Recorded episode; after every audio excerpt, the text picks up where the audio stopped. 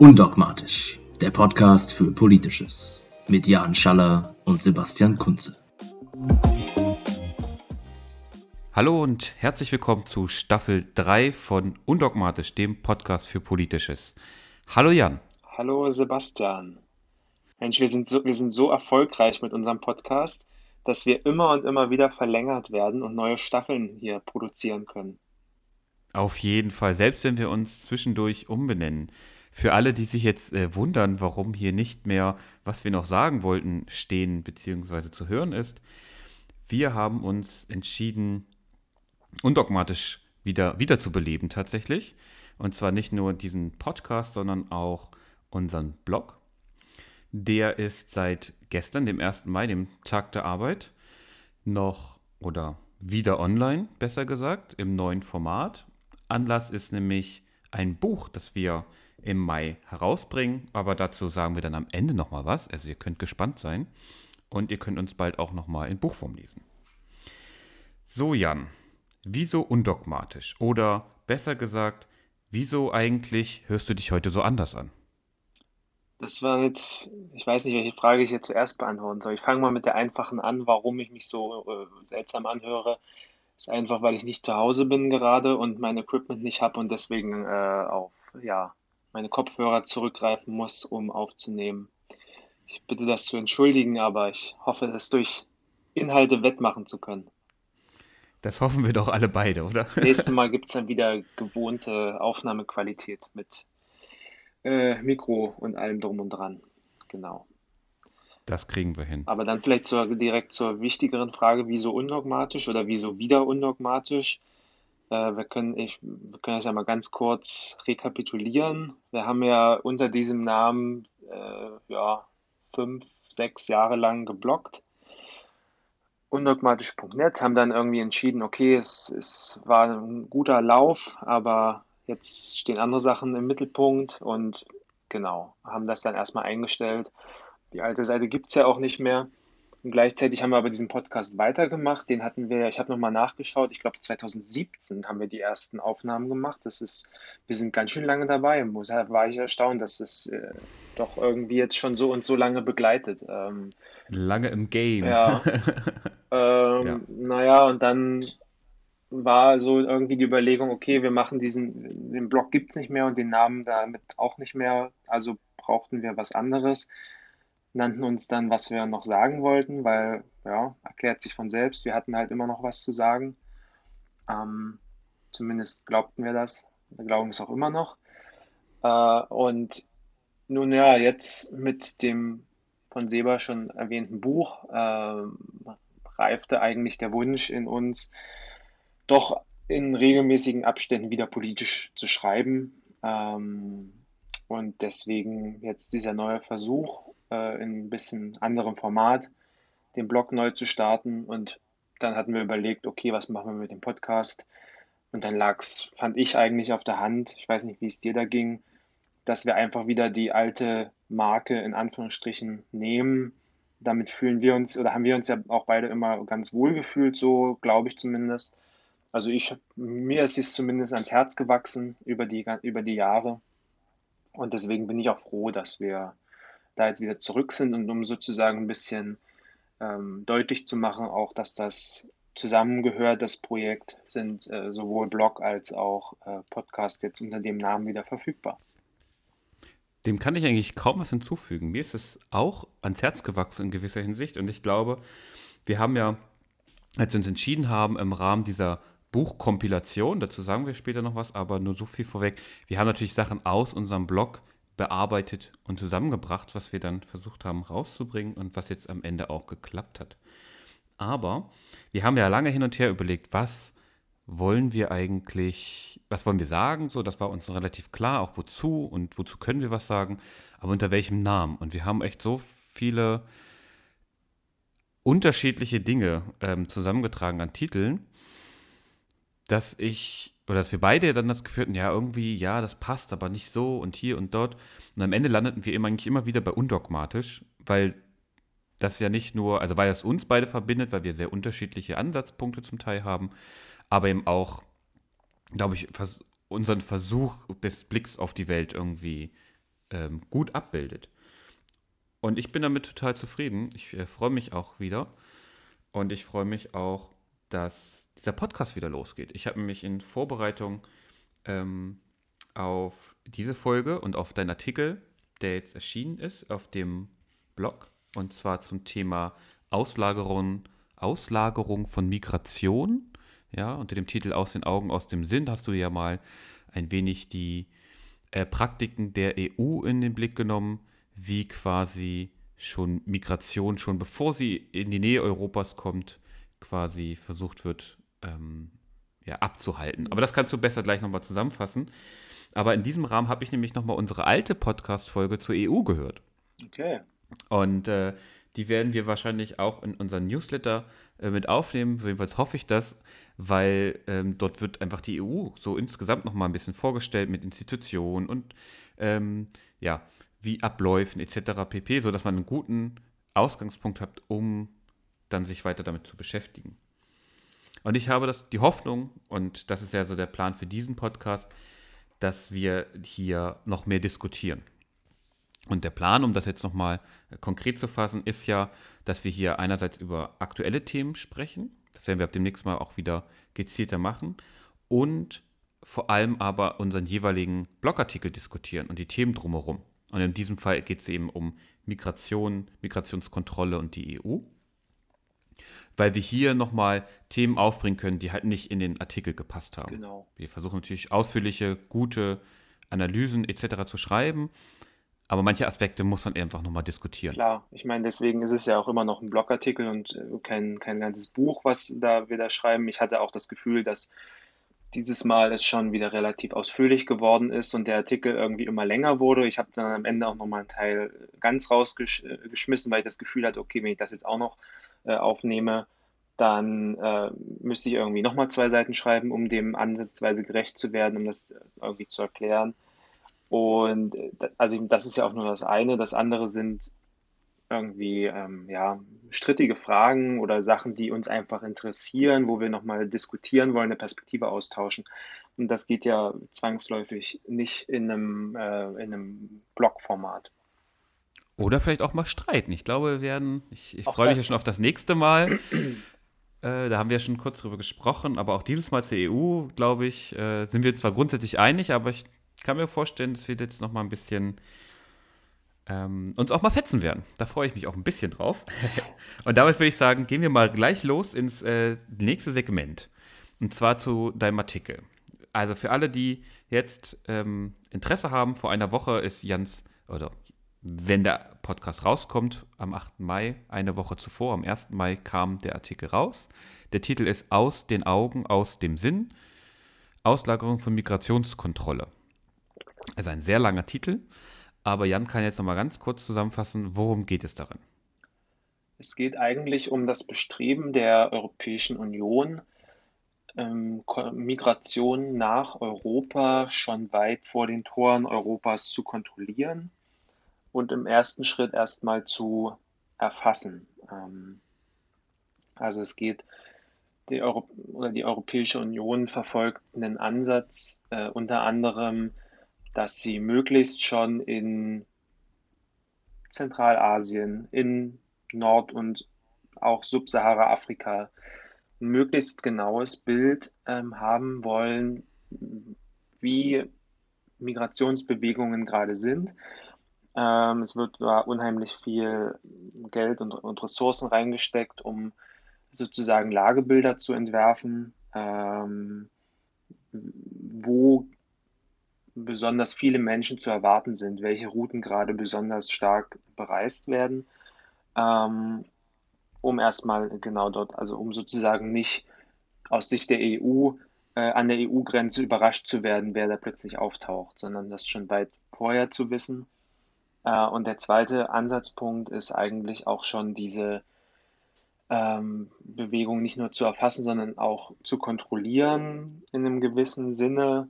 Ähm, beispielsweise, indem man ähm, Abkommen mit den entsprechenden Ländern schließt, äh, dass die sozusagen die Arbeit machen und ähm, Marokko ist da ein gutes Beispiel, ähm, ja, migrierende Menschen dann irgendwie in die Westsahara zurückbringt und dort aussetzen, damit sie eben nicht versuchen können, äh, in spanische Enklaven ähm, zu gelangen oder übers Mittelmeer zu gelangen. Italiens Zusammenarbeit mit Libyen ist da auch ein gutes Beispiel. Da gab es, aktuell ist ja die Lage in, in Libyen recht unübersichtlich. Die Zentralregierung hat nicht die volle Gewalt über das ganze Land. Es äh, gibt verschiedene Milizen, die da auch Macht ausüben. Äh, aber unter Gaddafi zum Beispiel noch hat Italien jahrelang mit, äh, mit Gaddafi zusammengearbeitet, dass er sozusagen die Arbeit in Libyen übernimmt und ähm, ja, Migrantinnen und Migranten aus vor allem Subsahara-Afrika davon abhält, äh, übers Mittelmeer nach Italien zu gelangen. Ja, also der, die Idee ist sozusagen, deswegen auch der Titel aus dem Augen, aus dem Sinn, das Problem in Anführungsstrichen möglichst fernzuhalten, auch möglichst fern aus der ähm, europäischen Debatte ähm, oder aus der Sicht der potenziellen Wählerinnen und Wähler ähm, und so viel wie möglich außerhalb Europas zu verhandeln. Vielen Dank, das klingt nach einer ziemlich, ich glaube, ich habe jetzt auch gerade noch mal den Artikel vor Augen, äh, sehr, sehr eine schöne, schöne Zusammenfassung. Ich würde gleich mal einhaken. Ich fand es ganz spannend, ich habe mir aufgeschrieben, die Arbeit machen, hast du gesagt. Ja, die EU bringt die anderen Länder dazu, die Arbeit zu machen. Ich wollte noch fragen, na, was für eine Arbeit ist denn das? Das hast du dann ja nochmal gesagt. Ne? Es geht ja um, auch um die schmutzige Arbeit. Mhm. Insofern, also Migrantinnen und Migranten gewaltsam davon abzuhalten, einen Asylantrag zum Beispiel zu stellen, wenn sie verfolgt werden oder eben das feststellen zu lassen in der, e innerhalb der EU. Ich habe mich aber jetzt gerade gefragt, weil du meintest, ja, es geht darum, die Menschen fernzuhalten aus den öffentlichen Debatten innerhalb der EU. Ja. Das hat ja, wenn ich das richtig verstanden habe, in den letzten Wochen nicht so richtig gut geklappt. Denn es gab ja nach einigen Videoaufzeichnungen, die öffentlich, öffentlich wurden, in denen es so erscheint mir als, als Konsum, also als ja, Rezipient dieser Medien äh, und des, der Tagesschau und der Fernsehens, dass ja Frontex, also die Europäische Grenzsicherungsagentur, ja anscheinend aktiv in sogenannten Pushbacks ähm, involviert ist. Das heißt, ähm, mit Schiffen, die unter Frontex-Flagge fahren, ähm, werden quasi Menschen nicht in Seenot gerettet, sondern in äh, sozusagen sogenannte nationale Gewässer zurückgedrängt, damit sie quasi nicht äh, gerettet werden müssen und in die EU aufgenommen werden müssen. Widerspricht das nicht so ein bisschen genau diesem Ansatz der EU und ähm, ja, wie, wie ist darauf reagiert worden? Also ich meine, jetzt ist das ja natürlich ziemlich offensichtlich, es ist auch sehr nah dran in der, in der, in der EU, im Mittelmeer. Aber wie wird damit jetzt eigentlich umgegangen? Weil jetzt ist es ja öf sehr öffentlich geworden. Ich meine, wir reden ja schon seit spätestens 2007 eigentlich ähm, ist davon die Rede, dass sowas passiert, aber eben immer nur in kleineren Medien. Mhm, definitiv. Ich glaube, das ist ähm, ein guter Hinweis darauf, dass Migration ähm, nichts ist, was sich zu 100 Prozent kontrollieren lässt. In der Forschung gibt es das Schlagwort der Autonomie der Migration. Damit ist äh, gemeint, dass ähm, die, die Machtbeziehung sozusagen in dem Fall nicht immer nur einseitig ist. Also es ist nicht äh, immer nur so, dass sozusagen der, der starke Akteur, in dem Fall die EU, ähm, Maßnahmen ergreift und Migrantinnen darauf reagieren, sondern teilweise ist es auch immer wieder äh, umgekehrt so, wenn sich halt, wenn eine Fluchtroute besonders, beispielsweise die Balkanroute im Moment besonders stark gesichert wird, äh, weichen die Menschen eben aus und versuchen es auf anderen Wege zu, zu schaffen. Sehen wir gerade an der Verschiebung dahin, dass äh, sehr viel mehr Menschen auf die äh, Kanaren versuchen zu, zu gelangen, was 2006, 2007 schon mal ähm, eine in Anführungsstrichen beliebte Fluchtroute war. Dann gab es da eine Frontex-Mission zusammen mit der spanischen äh, Polizei. Äh, sie wurde sozusagen dann deutlich stärker kontrolliert. Dann nahmen die Überfahrten wieder ab. Es verlagerte sich auf andere Routen. Ähm, jetzt ist es wieder zurück auf, auf dieser Route, weil eben Mittelmeer und Balkan stärker überwacht äh, sind äh, aktuell.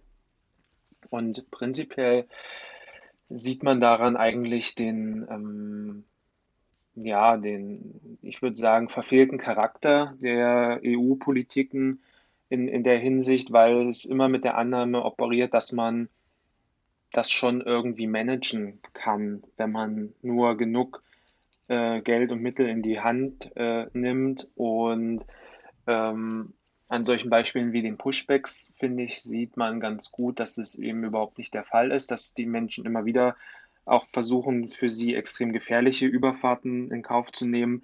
Und so sowas wie die Frontex-Pushbacks äh, ähm, sind dann irgendwie eine sehr extreme Maßnahme, wo dir der Kampf sozusagen ins Inland ver, ver, verschoben wird, so, ne? Also wo dir ähm, alle anderen Maßnahmen nicht gewirkt haben und sozusagen der, der martialisch gesprochen der Abwehrkampf ins Innere verlegt wird, so die, die letzte Linie, bevor die Menschen dann europäisches Festland betreten. Ähm, und das ist ja nicht nur Frontex, das war jetzt nochmal sehr prominent, aber griechische Behörden machen das seit nachgewiesener, nachgewiesenermaßen, machen das seit vielen Jahren und in sehr brutaler Art und Weise ähm, in der, im, im, der Grenz, im Grenzgebiet zur Türkei. Da habe ich jetzt wieder einen ähm, ganz gut recherchierten Artikel gelesen vor kurzem, wo es um den Grenzfluss Evros ging, der zwischen der Türkei und, und Griechenland äh, verläuft, wo griechische Grenzbehörden ja irgendwie mm, die, die, kleinen Boote manövrierunfähig äh, machen und Menschen irgendwie im Fluss aussetzen, damit sie dann zu irgendeiner so äh, Insel in der, im, im Grenzfluss warten äh, müssen, um dann dort irgendwie wieder auf türkischem Boden zu sein und, und sowas. Also genau, ich würde sagen, ich... ja, nur ein, eine Sache noch. Ähm, genau, ich würde sozusagen das so sehen, dass es ein Zeichen dafür ist, dass es, die Politik verfehlt ist, dass es sozusagen Menschen verzweifelt genug sind, trotz aller Erschwerungen äh, den Weg zu nehmen und dass es eine, ja, letztendlich eine Verlagerung äh, der, der Abwehr nach innen ist, weil andere Maßnahmen nicht mehr fruchten. Dann habe ich jetzt aber tatsächlich noch mal zwei Nachfragen mhm. genau dazu wenn, also ich, ich kann mich noch erinnern aus Artikel von 2007, wo schon genau darüber gesprochen wurde, über die, ja, in gewisser Hinsicht auch tatsächlich schon über, über Pushbacks. Aber warum wird sowas dann nicht stärker thematisiert und skandalisiert, frage ich mich, in großen Leitmedien zum Beispiel, die ja sicher auch Europa auf die Fahne schreiben. Ist es so das Desinteresse innerhalb Europas ähm, oder ist es sozusagen Teil eines Diskurses, um aus den Augen, aus dem Sinn, wie dein Titel, der, der Titel ja das ja schon sagt deines Artikels, sich lieber nicht damit beschäftigt, weil die Leute, die Rezipientinnen das gar nicht wissen wollen. In, also sozusagen als psychologische Verdrängung. Und äh, aber was mich noch viel mehr interessieren würde, ist, du hast ja gerade von diesem Griechenland, griechisch-türkischer mhm. Grenzfluss und so weiter gesprochen.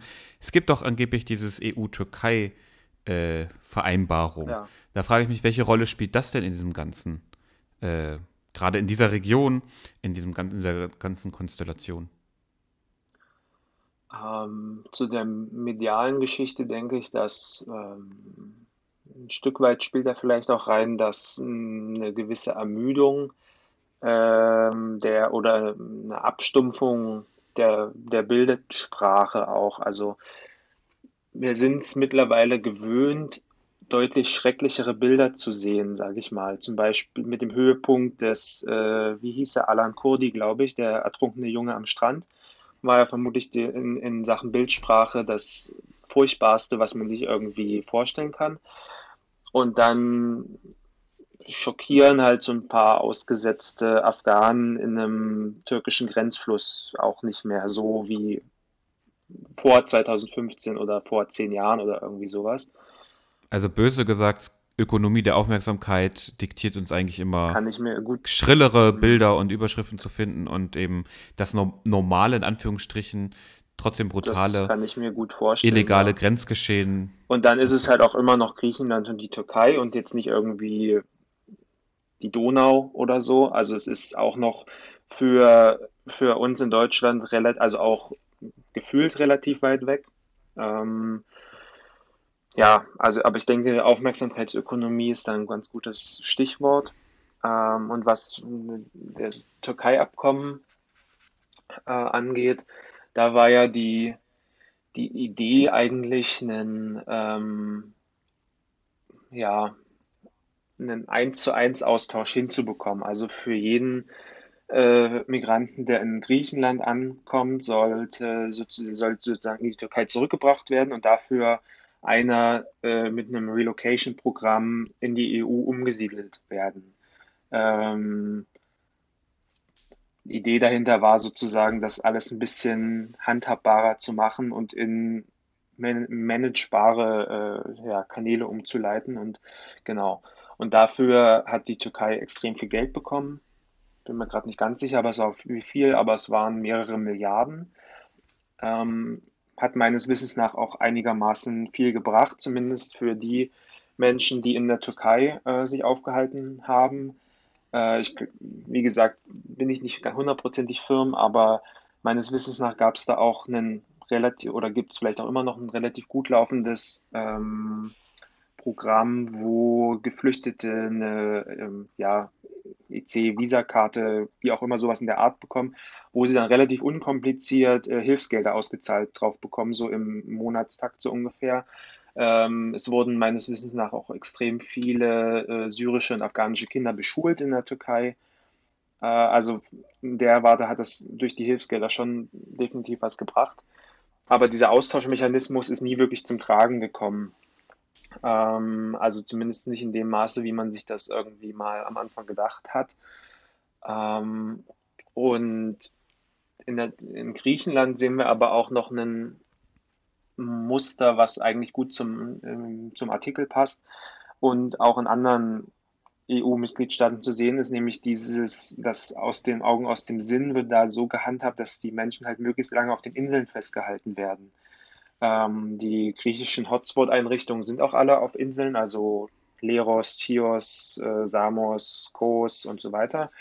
Ähm, und das ist eigentlich ein Muster, was wir auch in, in, in Italien sehen, wo es dann irgendwie Sizilien ist, ähm, was wir gerade in Spanien sehen, wo eben die Leute, die nach auf die Kanaren äh, fliehen, nicht aufs spanische Festland gebracht werden, sondern wo lieber dann Zeltstädte auf den Kanaren gebaut werden, wo die Menschen dann irgendwie notdürftig unterkommen können. Ähm, ja, so dass sozusagen da wir weit davon entfernt sind, dass es irgendwie ein reguläres Relocation-Programm oder sowas gibt, sondern es eher so eine ja, Elendsverwaltung und Abschreckungsstrategie ist. Ich würde jetzt gerne den Blick nochmal wenden, in, an, in Anführungsstrichen. Ich habe mich jetzt auch gefragt, nachdem ich deinen Artikel gelesen habe, da war auch dieses Beispiel Mali drin, vielleicht kannst du doch gleich nochmal auf ein anderes eingehen. Mhm.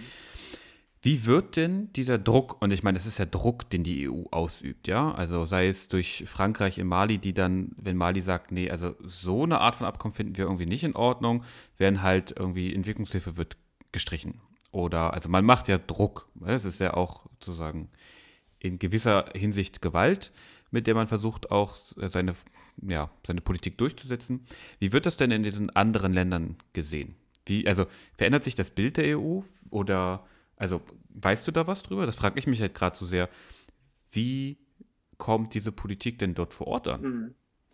Das ist eine sehr spannende Frage, zu der ich leider keine Antwort weiß in dem, in dem Fall.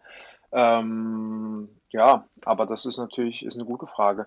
Ich kann mir aber vorstellen, dass es äh, in den Kreisen, wo es für die EU darauf ankommt, nämlich in Regierungskreisen und Sicherheitskreisen, dass das Bild nach wie vor sehr gut ist, weil die EU ja unheimlich viel Geld darin investiert, einmal Equipment zu exportieren äh, für, also weiß ich nicht, Wärmebild, Kameras, Herzschlagsensoren, so eine Sachen. Äh, und gleichzeitig natürlich auch immer wieder ähm, Ausbildungsmissionen startet, um Grenzpersonal von in entsprechenden Ländern zu schulen und so. Und also ich denke, auf so einer operativen Ebene ist das schon oftmals gar nicht schlecht, aber ähm, ich habe da jetzt leider auch kein konkretes Beispiel, um das irgendwie zu belegen zu können.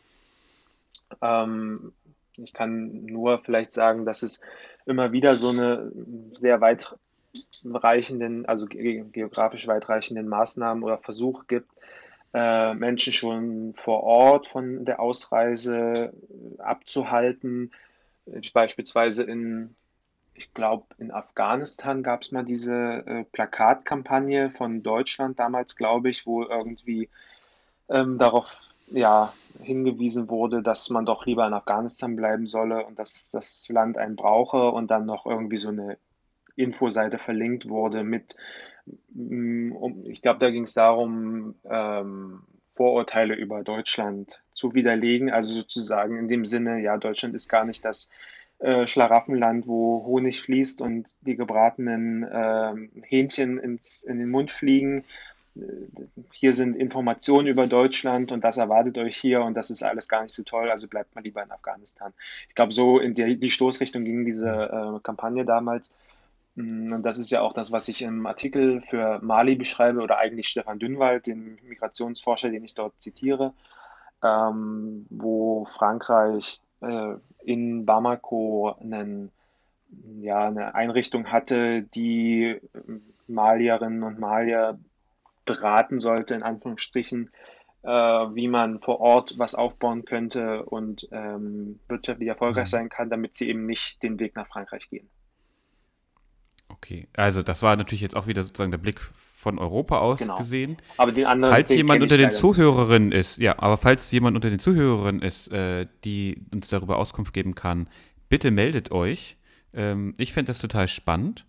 Ich werde auch nochmal äh, recherchieren und in meinen Netzwerken fragen, weil das wäre natürlich meine Perspektive, äh, die ja auch interessant wäre. Ändert sich das Bild der EU oder wie, wird, wie, wie sieht es da aus? Äh, ich habe nämlich leider auch keine Antwort aber ich fand, das würde mich noch interessieren. Was mich auch noch interessiert in den letzten Minuten, ist nämlich auch, ich meine, du äußerst dich öffentlich zu, zur EU und zu Frontex. Mhm.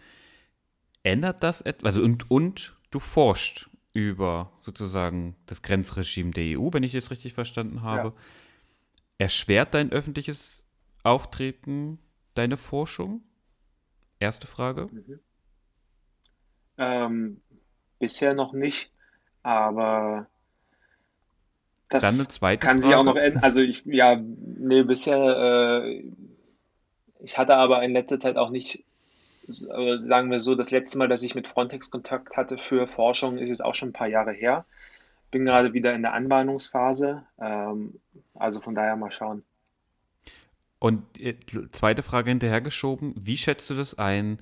Äh, und jetzt nicht nur auf Frontex bezogen, aber auch auf andere Institutionen, die da involviert sind, ne? Also Bund, früher hieß es Bundesgrenzschutz, Bundespolizei ja. und so weiter, solche Institutionen.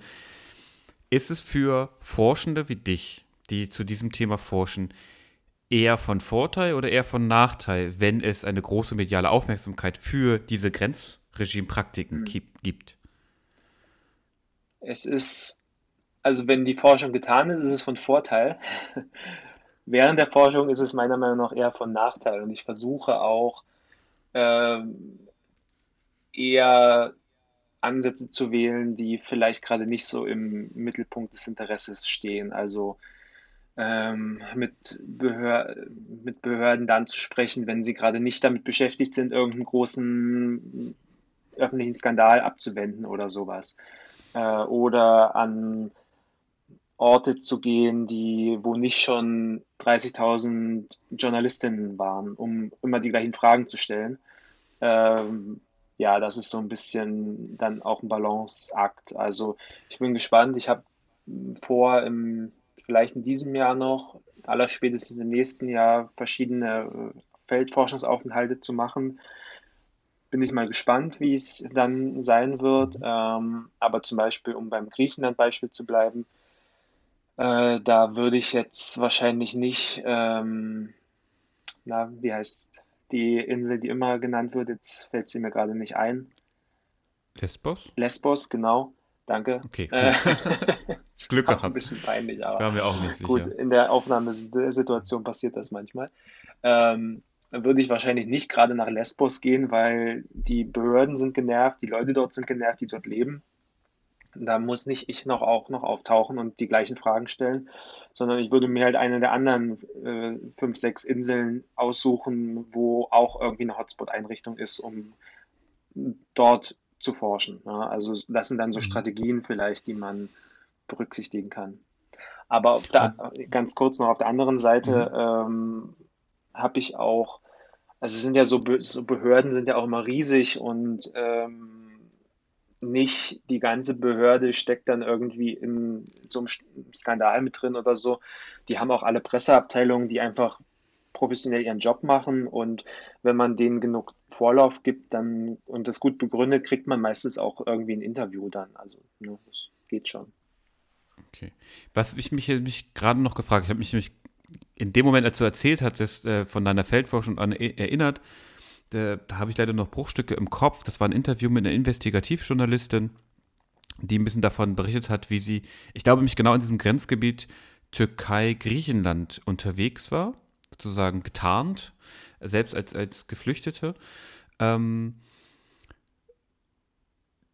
um dort zu recherchieren und sie hätte dort gar, also dass es dort anscheinend auch eine Zone gab, in die Journalisten gar nicht hinein durften. Mhm. Und sie wurde dann quasi ent enttarnt, nenne ich es mal, also sie wurde dann entdeckt äh, und auch verhaftet und dann irgendwann wieder freigelassen. Aber wie ist denn diese Arbeit? Also gibt es, weißt du, gibt es da viel investigative Recherche in diesen Bereichen und bringt sowas auch was für Forschung oder ist das eigentlich eher dann nur äh, zur öffentlichen Aufklärung und für Forschung eigentlich total irrelevant? Naja, ich kann ich nicht so gut einschätzen. Was ich mir wünschen würde, wäre investigative Forschung in Richtung äh, Hotspot-Einrichtungen und, und solchen und so Lagersachen und so. Weil da ist es teilweise wirklich unmöglich reinzukommen, äh, wenn man jetzt nicht dort arbeitet oder dort lebt. Ähm, also das wäre mit Sicherheit mal ein spannendes Experiment, beispielsweise als weiß ich nicht, bei einer NGO anzuheuern, die dieses äh, so ein Camp betreut, äh, um dort mal ein paar Wochen zu arbeiten und dann einen Artikel drüber zu schreiben. So einen Ansatz mhm. fände ich extrem spannend, weil ähm, oftmals ja man als, als Forscher sowieso keinen Zugriff hat oder Zutritt hat, mhm. aber ja teilweise aussieht, ich weiß jetzt nicht, wie es überall aussieht, aber in Italien äh, war das auf jeden Fall auf Lampedusa äh, viele Jahre der Fall dass äh, auch Rechtsbeistände nicht rein durften und, und sowas. Ähm, also es ist überhaupt niemand reingekommen, ist großartig. Ähm, also da, von daher sehe ich da definitiv Potenzial. Ähm, ja, aber wie viel, also ob das jetzt eine gängige Methode ist, weiß ich auch nicht. Ähm, dann wäre es auch nicht mehr. Das hat mich nur interessiert, ja, ja. ehrlich gesagt, also, weil ich das total spannend fand ja. und äh, mir auch neu war, dass es dort Zonen gibt mhm. innerhalb eines Landes, mhm. ja, die jetzt nicht militärisches Abschirmgebiet sind oder sowas, äh, wie so eine Militäreinrichtung, mhm. aber wirklich einfach so eine in der Landschaft, dass man die auf einmal nicht mehr betreten darf. Ja.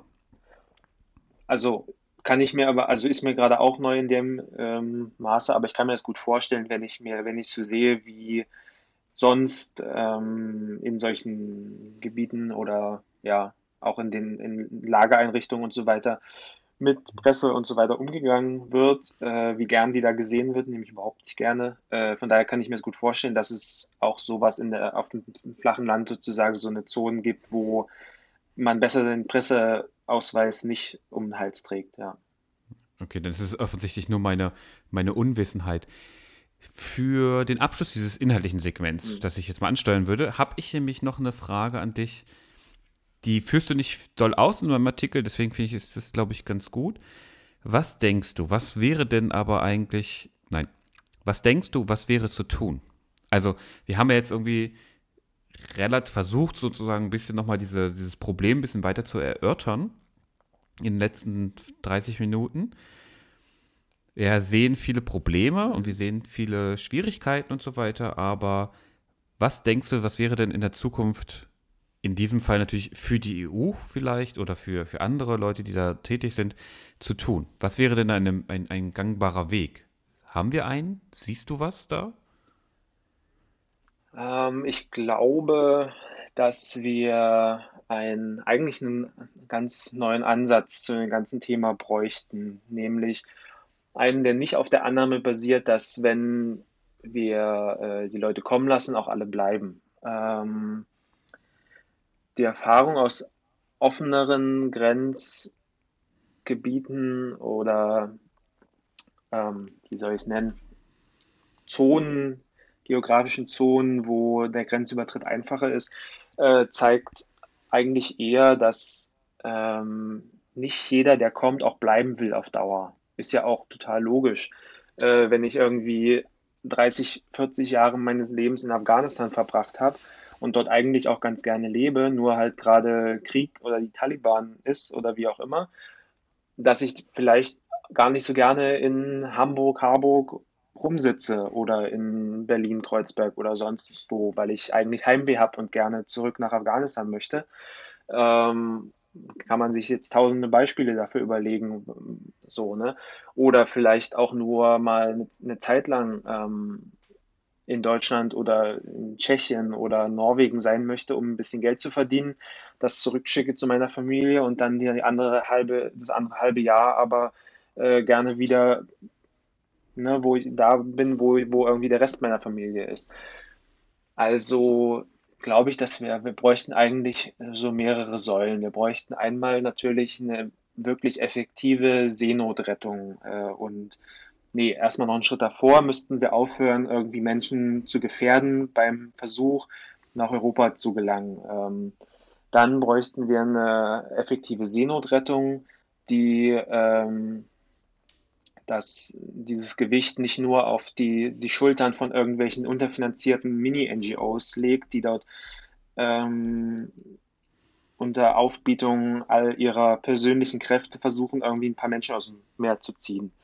So, dann bräuchten wir einen, äh, einen guten, großzügigen, äh, offiziellen Mechanismus, damit Menschen ähm, immer wieder für eine gewisse Zeit in die EU kommen können, beispielsweise für Ausbildungszwecke, äh, als Kulturaustausch, ähm, auch zum Arbeiten, ähm, sowas eben. Dass es eben einfach einen, realistischen, legalen Zugangsweg äh, gibt, um in die EU zu kommen, der meinetwegen auch definiert ist auf einen gewissen Zeitrahmen oder so, aber der sozusagen Menschen eine Perspektive eröffnet, okay, ich weiß genau, ich kann meinetwegen jedes Jahr drei Monate in der EU arbeiten, verdiene da so viel, wie ich das restliche Dreivierteljahr in meinem Herkunftsland nicht verdienen würde und insgesamt geht es mir besser.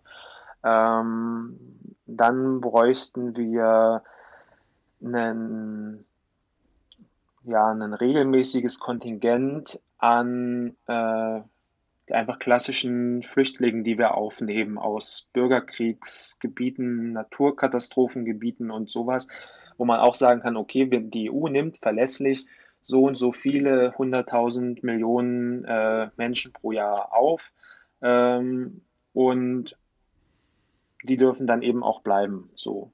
Und ich glaube, wir bräuchten letztendlich einfach einen äh, erstmal das sozusagen das äh, ja, Eingeständnis uns selbst gegenüber, dass die Lage in der Welt so ist, wie sie ist, dass die EU sich gewisse Werte auf die Fahnen schreibt, die irgendwie Solidarität sind und ähm, ja, was in der Welt bewegen zu wollen.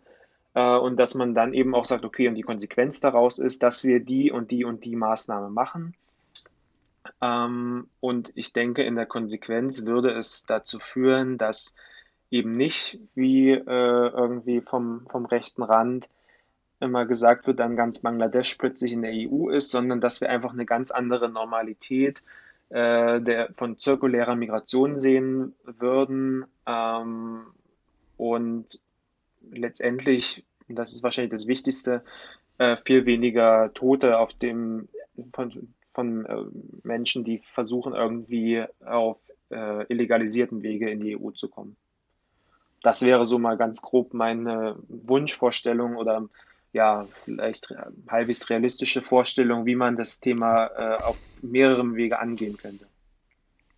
Ja, vielen Dank. Ich bin, äh, ich finde das ja ganz, ganz spannend, weil wenn man Leute so fragt, wie stellst du dir das denn vor, dann kriegt man ja meistens relativ grob, relativ schöne Dinge zu hören. Ich fand, äh, ich war überrascht zum Teil, dass du sehr ziemlich realistisch warst, aber ich meine, du, du forschst in dem Feld. Ich glaube, Du weißt auch, was zum Teil vielleicht äh, sinnvoll ist oder was woanders funktioniert hat. Hm. Da berichtest du ja auch naja, in dem mein, Artikel ich, von. Ich kann mich auch hinstellen und sagen, no border, no nation, aber es ist halt politisch nicht machbar. Da muss man ja auch kein, also da muss man, also man kann das fordern, aber es wird nicht passieren. Das ist halt klar. Und deswegen bin ich, fahre ich dann immer lieber den Ansatz zu gucken, okay, was ist irgendwie auch umsetzbar bei den politischen Mehrheiten und Einstellungen, die es nun mal gibt, äh, und versuche dann irgendwie da einen Vorschlag zu machen, der, der ist eh schon unrealistisch, so wie ich es jetzt skizziert habe, aber der zumindest denkbar ist, ja, und nicht, wir schaffen die Nationalstaaten Denkbare. ab und jeder da denkbar, ja,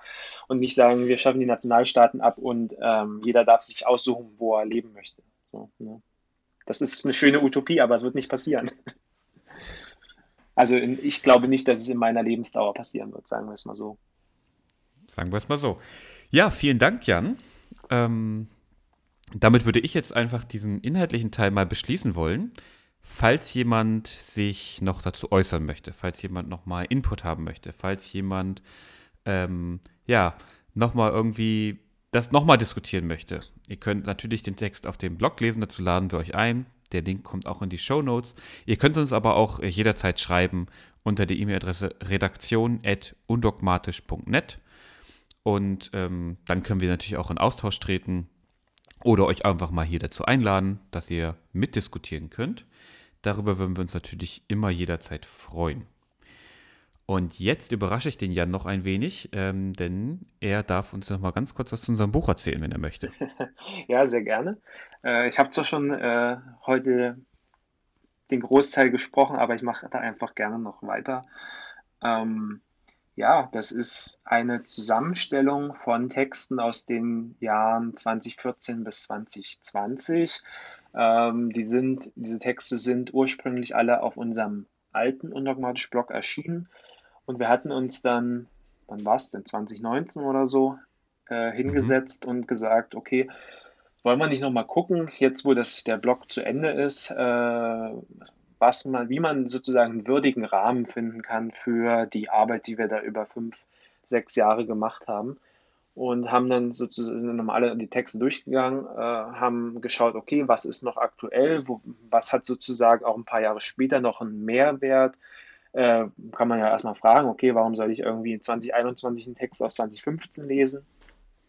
Aber es sind sozusagen wir haben Texte ausgewählt, die einen größeren Punkt machen oder die äh, ein Thema beleuchten, was in den kommenden Jahren oder in den jetzt vergangenen oder vielleicht auch kommenden Jahren wichtig nochmal geworden ist, wichtig geblieben ist. Äh, manchmal ist es auch einfach spannend, eine fünf Jahre alte Perspektive auf ein Thema zu sehen, äh, weil sich vielleicht gar nicht so viel geändert hat. Ähm, auch zum Teil würde ich noch ergänzen, die sozusagen ein bestimmtes, eine bestimmte, ähm, hätte ich fast gesagt Gefühl, aber quasi so fast als historische Quelle. Also wir haben ja auch ein paar Kommentare drin. Mhm. Das finde ich jetzt, ich als, wir haben das Buch jetzt mehrmals selber gelesen, deswegen ist das einem so präsent alles. Ähm, die sozusagen das nochmal einfangen, glaube ich, so bestimmte Stimmung, ne? Nach der Wahl, ja. ähm, als die AfD gewählt wurde. Nach den großen Beispiel. Terroranschlägen in Frankreich haben wir ja Sachen drin.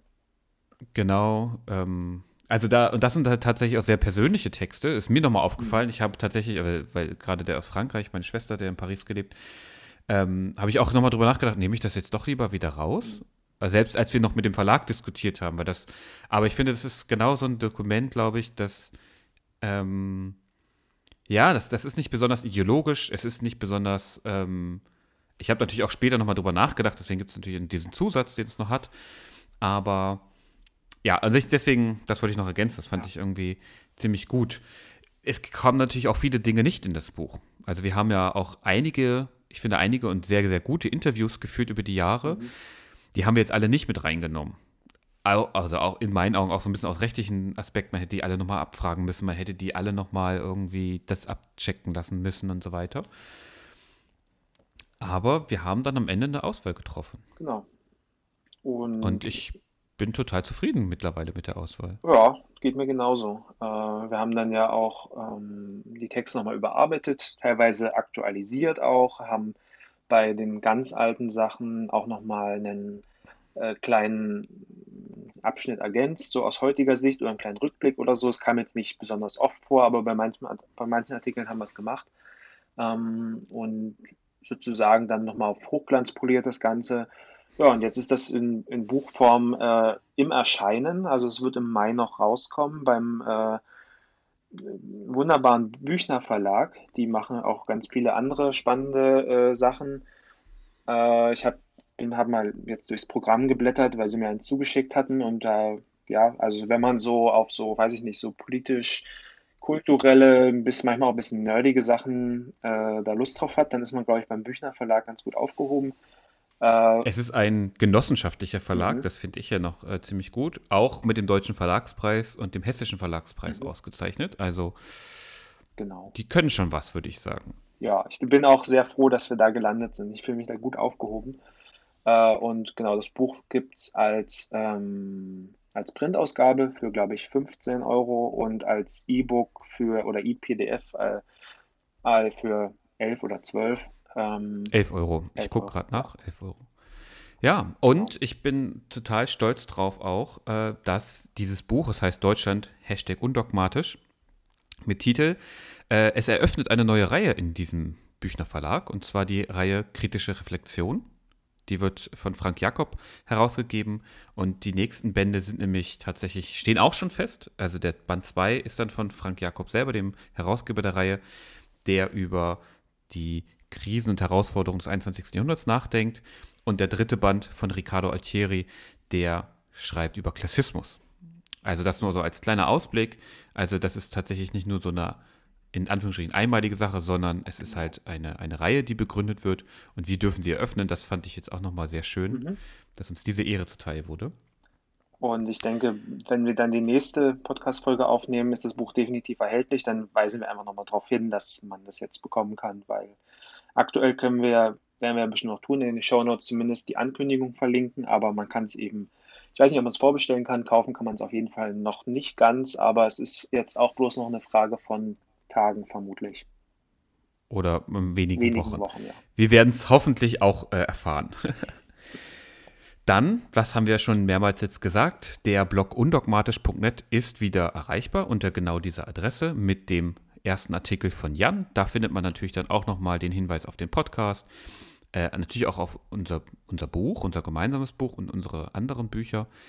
Und es findet sich dort auch eine Ankündigung bzw. die Möglichkeit, sich für einen Newsletter anzumelden. Wir haben uns nämlich gedacht, ähm, bei den vielen Dingen, die es hier so gibt, und Jan hatte äh, über ein anderes Projekt auch schon einen eigenen Newsletter, dass wir einen ein Angebot machen wollen für all diejenigen, die die Lust haben, einmal im Monat eine Info zu bekommen mit den neuesten Sachen, die bei Undogmatisch liefen, die jetzt hier im Podcast laufen und natürlich dann thematisch immer angelehnt an den Artikel des Blogs der, des jeweiligen Monats äh, Hinweise zu bekommen auf Podcasts, auf Artikel, spannende Artikel in Zeitungen, in, im Internet, ähm, was haben wir noch alles? Irgendwelche interessanten Serien. Wir wollen gucken, dass wir immer möglichst eine Kurzrezension von einem Buch, was vielleicht besonders interessant ist, dazu äh, reinzunehmen. Eine kurze Reflexion nochmal.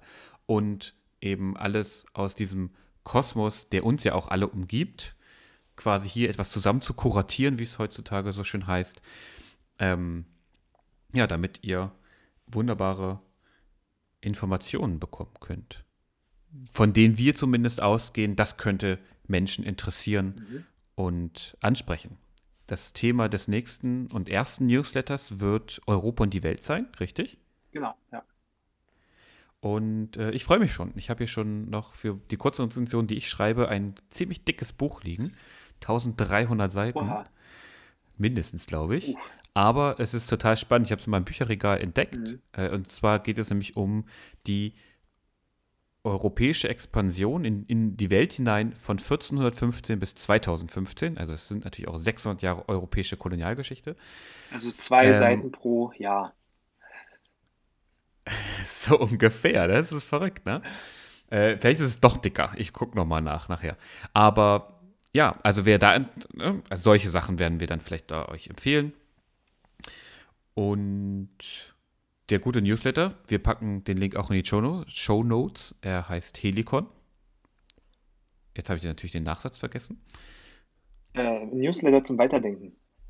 Newsletter zum Weiterdenken. Genau das ist es nämlich, was wir wollen. Wir wollen ähm, selber und auch alle anderen, die möchten, anregen zum Weiterdenken über die Themen, die wir besprechen, aber auch natürlich darüber hinaus. Möchtest du dazu noch was ergänzen, lieber Jan? Nö, ich finde, du hast es eigentlich schon hervorragend zusammengefasst, alles. Und wir müssen ja auch den Werbeblock irgendwann mal abschließen. Und das tun wir hoffentlich genau jetzt, indem wir uns bedanken für die Aufmerksamkeit, für euer Dranbleiben und ich hoffe für euer baldiges Wiedereinschalten. Und ab demnächst Mal versuchen wir auch unser selbstgestecktes Ziel von 30 bis höchstens 45 Minuten wieder einzuhalten.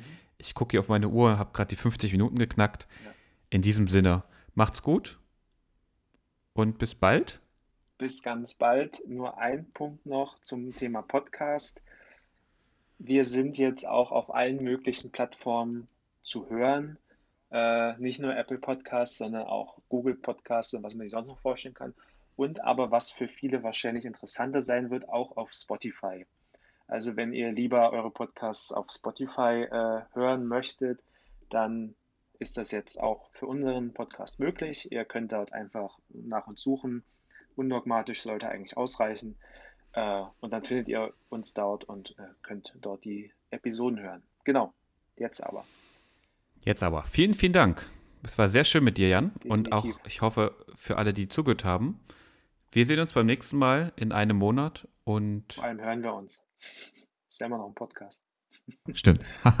genau. Okay, Ciao. bis zum nächsten Mal. Tschüss. Das war Undogmatisch, der Podcast für Politisches. Mehr zum Lesen gibt's auf undogmatisch.net oder im Helikon Newsletter der Undogmatisch Redaktion.